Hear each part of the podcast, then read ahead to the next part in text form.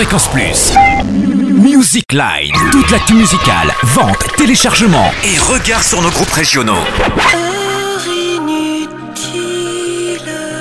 Alors que sa tournée Timeless 2013 s'est achevée vendredi dernier à Nice, Mylène Farmer l'a déjà immortalisée sur Galette, enregistrée lors des concerts donnés en septembre dernier à la Halle Tony Garnier de Lyon.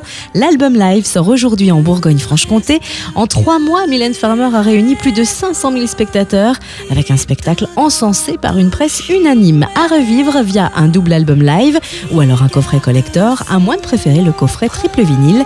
Quant au DVD, il arrivera en janvier.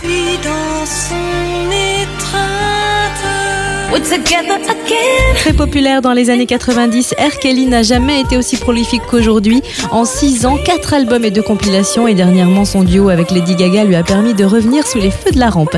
Il installe aujourd'hui dans les bacs de Bourgogne-Franche-Comté son nouvel et 12e album, Black Panties, qu'il a produit en intégralité. Il a tout de même fait appel à quelques invités de renom, Kelly Rowland, Ludacris, Young Jeezy. Et pour R. Kelly, c'est le nouveau 12 Play. Il précise que l'album se différencie néanmoins nettement de ses prédécesseurs. Au menu, R&B langoureux, sulfureux, sensuel, romantique et charnel à la fois. Et la version de luxe contient même une petite culotte noire en cadeau. Celui qu'on appelait Snoop Lion suite à sa lubie reggae s'est choisi un nouveau nom plus funky, Snoopzilla, car 20 ans après le Doggy Style, Snoop Dogg revient à ses premières amours, le funk. Un funk synthétique baigné de boîtes à rythme vintage et de nappes de synthé millésimées 1982 sur un album baptisé Seven Days of Funk, réalisé avec le producteur californien Dan aujourd'hui dans les bacs de Bourgogne-Franche-Comté.